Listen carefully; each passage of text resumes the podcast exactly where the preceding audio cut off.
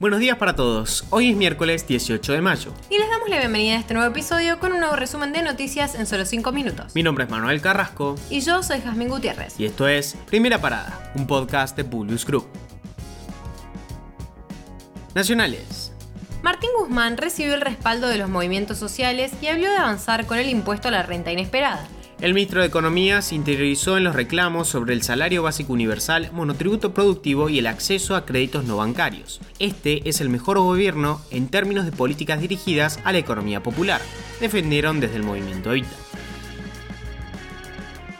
El secretario de Energía de la Nación, Darío Martínez, adelantó este martes que el gobierno espera que en marzo se haga el primer pozo de exploración petrolera en la cuenca ubicada frente a Mar del Plata. Al firmar en la ciudad un convenio con la CGT y el Instituto Argentino del Petróleo y el Gas para la capacitación de trabajadores marplatenses, el funcionario aseguró que de acuerdo con los estudios previos hay mucho petróleo en la zona. El proyecto de compra argentina que se está tratando en la Cámara de Diputados propone ampliar el margen de preferencia para empresas locales en las licitaciones públicas. La inclusión del PAMI fue una de las principales objeciones de Juntos por el Cambio, que señaló que se buscaba favorecer a ciertos laboratorios. El proyecto está hecho para que el PAMI pague más caro los remedios a los empresarios amigos del gobierno, había denunciado Mario Negri. Tras la insistencia de la oposición se excluyó al PAMI del proyecto de ley.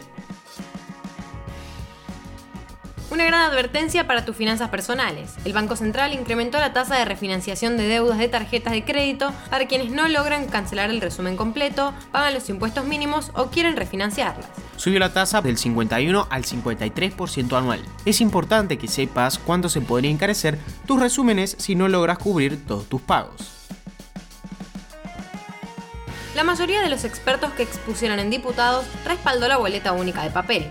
En la segunda jornada de debate, unos 20 oradores convocados por los partidos políticos detallaron las ventajas y desventajas de un cambio de sistema.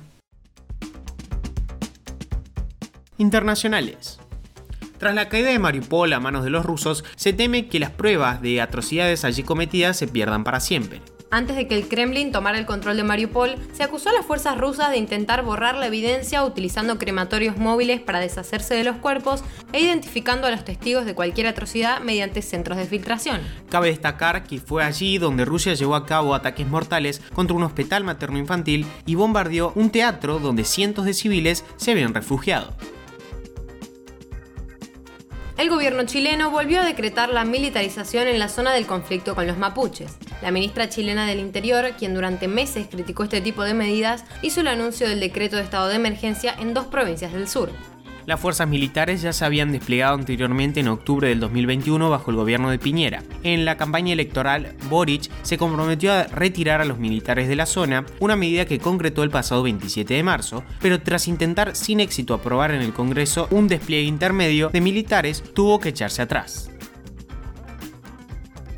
El gobierno español impulsa un proyecto de licencias laborales por dolores menstruales y ampliación del derecho al aborto en menores. Para detallarles un poco algunos de los puntos clave.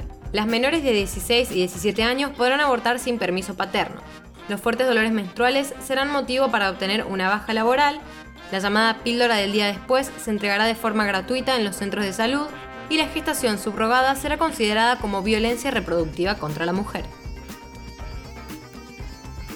el grupo terrorista Hezbollah y sus aliados perdieron la mayoría en el Parlamento libanés en las elecciones legislativas. La votación tuvo lugar el domingo en un país hundido por la peor crisis socioeconómica de su historia que gran parte de la población, organizaciones internacionales y países extranjeros atribuyen a la corrupción y la mala gestión de una clase dirigente asentada desde hace décadas en el poder hubo una fuerte entrada de los candidatos surgidos del levantamiento popular de 2019 que reclamaba la salida de la clase dirigente y una refundación del sistema político